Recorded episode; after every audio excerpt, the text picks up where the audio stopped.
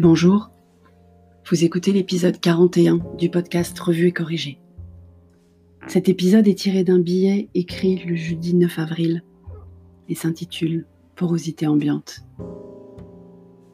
C'est quand même compliqué ce qui nous arrive. Depuis le début du confinement, nos vies personnelles sont complètement chamboulées par de nombreux sujets. L'anxiété naturelle liée à la situation sanitaire pour soi et pour ses proches, la promiscuité permanente avec les autres membres de son foyer. On peut les aimer plus que tout, mais ne pas vouloir passer chaque seconde avec eux pour autant. Le nouveau rôle d'enseignant que nous fait endosser le concept d'école à la maison, ma fameuse télé-école. Et bien sûr, les impacts de nos vies professionnelles sur nos vies personnelles. Au sujet de nos vies professionnelles, d'ailleurs, nous ne sommes pas tous impactés de la même façon. Pour ceux qui sont au chômage partiel, certes, il n'y a pas d'intrusion directe du travail dans la vie privée, mais l'absence d'activité couplé aux inquiétudes liées à la pérennité de son job post-confinement et aux pertes actuelles et réelles de revenus, a forcément un impact psychologique important. Pour ceux qui travaillent, ceux qui sont au front, qu'ils soient personnels soignants, postiers, livreurs, agents de sécurité, agents de nettoyage, éboueurs, techniciens de réseau télécom, ils doivent vivre avec la pression de faire tourner la baraque, la responsabilité de pallier aux déficiences du système, conjoncturelles à cause d'absentéisme ou structurelles à cause de la situation inédite et évidemment la peur de faire rentrer dans leur foyer le virus. Pour ceux qui télétravaillent, il s'agit de jongler deux emplois du temps et deux espaces physiques de façon décorrélée, mais dans le même espace-temps partagé, sans se perdre ni se sentir écartelé.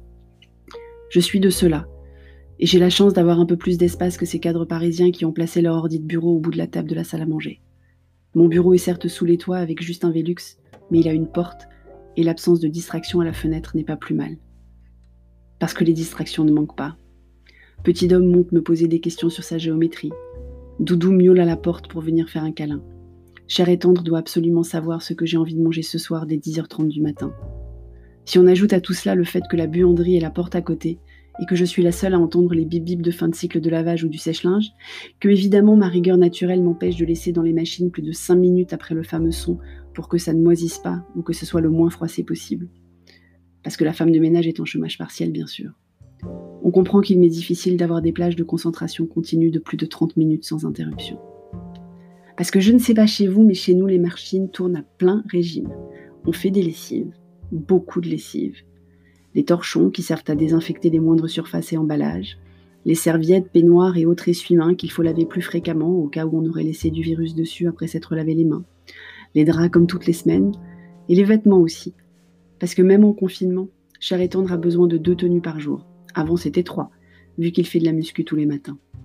Et que Petit Homme a décidé de passer son temps de jeu à se traîner par terre sur le sol qui, même désinfecté régulièrement, laisse des traces sur ses pantalons. Ah oui, j'oubliais, on lave aussi des serpillères. Le point positif d'avoir le bureau à côté de la buanderie, c'est qu'on a une buanderie, justement. Le grand luxe de mon changement de vie. À chaque nouvelle visite depuis Paris, quand je faisais visiter l'appartement bordelais, je ne manquais pas de préciser que c'était la pièce qui avait le plus changé ma vie par rapport à notre logement précédent. La salle à manger ne ressemble plus aux buanderies chinoises de Lucky Luke. On avait des bidons et des bidons de lessive achetés lors de la dernière promotion chez Lidl. On tient encore une à deux semaines à ce régime-là. Et puis après, c'est cher et tendre qui fait les courses de toute façon. Et il fait suffisamment de muscu pour en rapporter quelques bidons la prochaine fois. Merci de m'avoir écouté. Si vous écoutez sur Apple, n'oubliez pas de les mettre des étoiles et de laisser un commentaire et sur toutes les plateformes de balado-diffusion. N'hésitez pas à vous abonner et à partager.